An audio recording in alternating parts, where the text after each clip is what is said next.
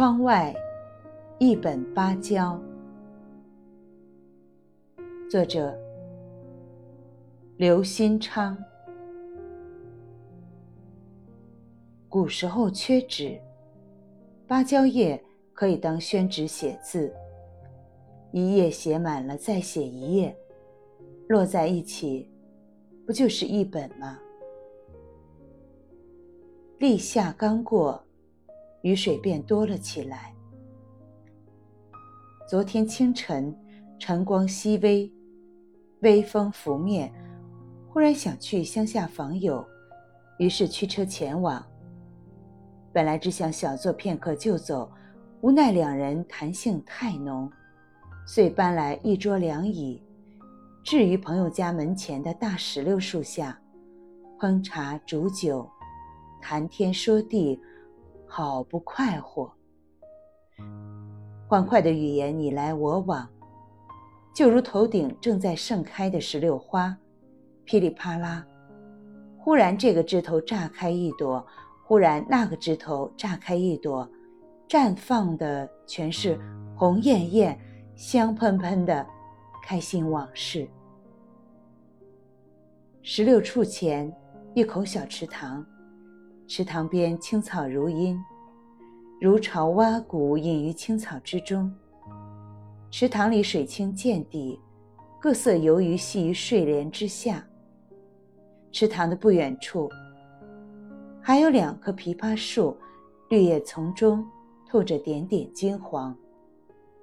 当时庆幸，真是天好景好人好，心情好。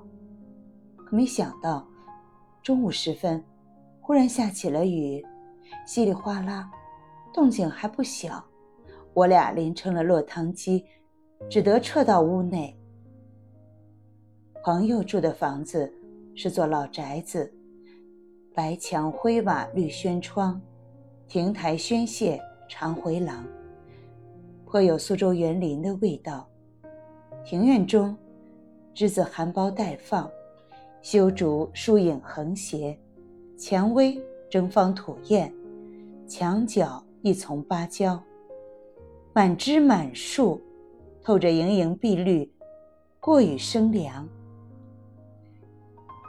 我和朋友来到书房，正好芭蕉叶从轩窗外斜溢过来，我看见窗外雨打蕉叶，摇曳婆娑，滴答有声，忽然觉得。她就像个犹抱琵琶半遮面的古代女子，探出半个温柔的头来，静静地打量着这个世界，静静地面对着世间的风雨，不悲戚，不念叨，那么寂静含蓄，那么静气安然，静静的生，静静的活，静静的在俗世的烟火里。固守着那份绿意盎然，如此坚韧豁达的度过一生，是何等的不易。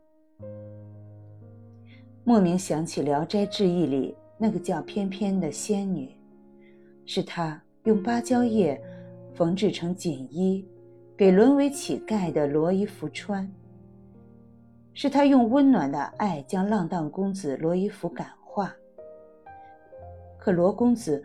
最后还是要走，他心痛，他落泪，但他还是用树叶捡了匹驴子送他回家。这样静气纯善的女子，在仙界也没有几个吧？朋友见我发呆，笑着问：“想什么呢？”我尴尬的笑笑，思绪收了回来。抬头看见墙上挂着一幅画，是老树画作的影印件。画里，一位少女面对着窗外的芭蕉，手扶云鬓，倚靠在藤椅上，不悲不喜。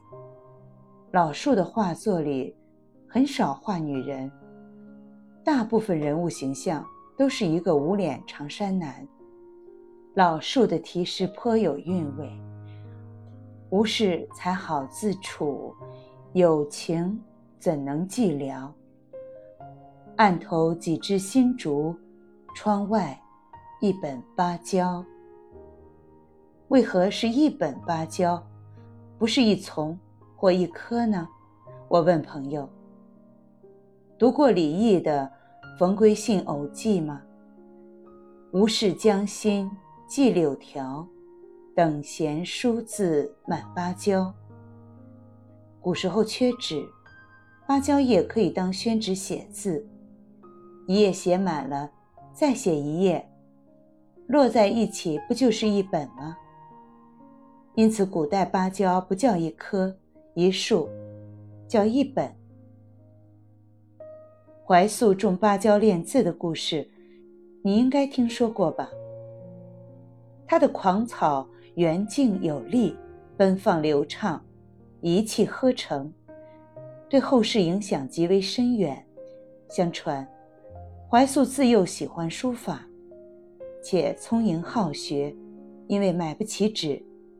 他便在寺院附近种了一万棵芭蕉。芭蕉长大后，他摘下芭蕉叶，铺在桌上临摹挥毫。由于他写的又多又快，老芭蕉叶剥光了，小叶又不舍得摘，于是干脆带笔墨站在芭蕉树前，对着鲜叶书写。他的努力和坚持。最终成就了他的伟大。那是何等的耐得住心，沉得住气。我觉得这才是真正的风雅。相比现在的我们，活得太浮躁，太粗陋了。朋友是个书法爱好者，亦擅长画画。我想。他的解释应该靠谱。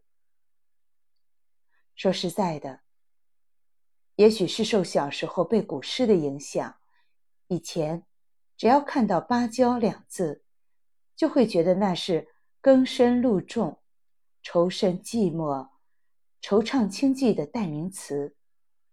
现在想想，一本芭蕉，何尝不是静气豁达、安然纯善？